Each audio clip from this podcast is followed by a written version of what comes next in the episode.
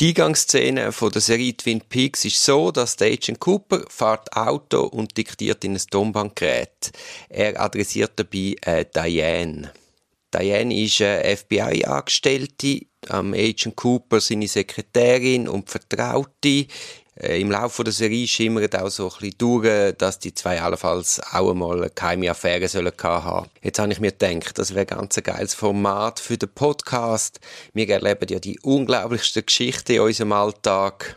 Und ich, ich sehe mich jetzt ein bisschen wie so Diane als Geschichtensammler und möchte euch bitten, schickt mir eure lustigsten Begebenheiten, wenn ihr den unglaublichen Bock schiesst, wenn ihr den Fall vom Monat habt, wenn ihr der Held vom Tag oder die Heldin vom Tag sind.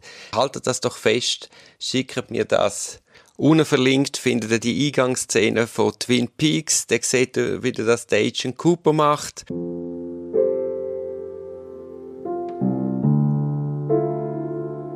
Lieber Duri, ich finde es spannend, mitzuverfolgen, wie du deine Gesprächspartner aus dem Konzept bringst, indem sie sich für die Anrufung der Gerechtigkeit rechtfertigen müssen. Kollege Götze schildert, wie er nachts um 2.0 Uhr näher Langstraße grundlos verprügelt wurde und aus einem Bedürfnis nach Gerechtigkeit, Leute, die Unschuldige verprügeln, dürfen nicht ungeschoren davon kommen, eine Anzeige gegen die unbekannte Täterschaft bei der Polizei erstattete. Als Reaktion willst du wissen, wieso er sich auf die Gerechtigkeit bezieht, er scheint als erste Reaktion etwas unsicher, ob Gerechtigkeit ein zu großes Wort ist. Die Erklärung scheint mir ganz einfach, es ist ein Grundprinzip der Gerechtigkeit, dass Gewalt gegen Unschuldige durch eine Bestrafung zu sühnen ist, im Interesse des Opfers, aber auch zum Schutz potenziell weiterer Opfer. Mehr muss man dazu nicht sagen. Das ist ein paradigmatisches Beispiel der ausgleichenden Gerechtigkeit in Reinform. Dieses Gerechtigkeitsempfinden spricht auch in dir, etwa im von dir geschilderten Vorfall, bei dem du einem angepöbelten Unschuldigen im Tram zur Hilfe kommst. Auch du willst nicht, dass unschuldige Opfer von Gewalt werden. Und wenn du dieses Gefühl konsequent zu Ende denkst, geht es in unserer Welt, mit uns fehlbaren Kreaturen,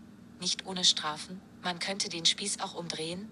War es wirklich besser, gerechter, von dir, auf eine Anzeige zu verzichten? Ähnlich horche ich immer wieder auf, wenn du deinen Gesprächspartner, Beatstocker verschiedhändlich, nahelegst, dass es nur Versionen der Wahrheit gibt. Ja, das ist richtig für uns fehlbare, beschränkte Wesen. Mir gefällt in diesen Fällen sehr die Sicht Gottes, ein perfektes Wesen, welches das innere Empfinden aller Beteiligter kennt. Aus dieser Sicht gibt es eine einzige, sehr differenzierte Gerechtigkeit, uns ist sie jedoch absolut unzugänglich. Daran sollten wir uns stets erinnern. Die Aussage, es gibt nur Versionen ist mir zu unvollständig. Es muss heißen, es gibt für uns imperfekte, fehlbare, beschränkte Wesen nur Versionen, das sollten sich freilich auch alle Richter zu Herzen nehmen. Herzliche Grüße,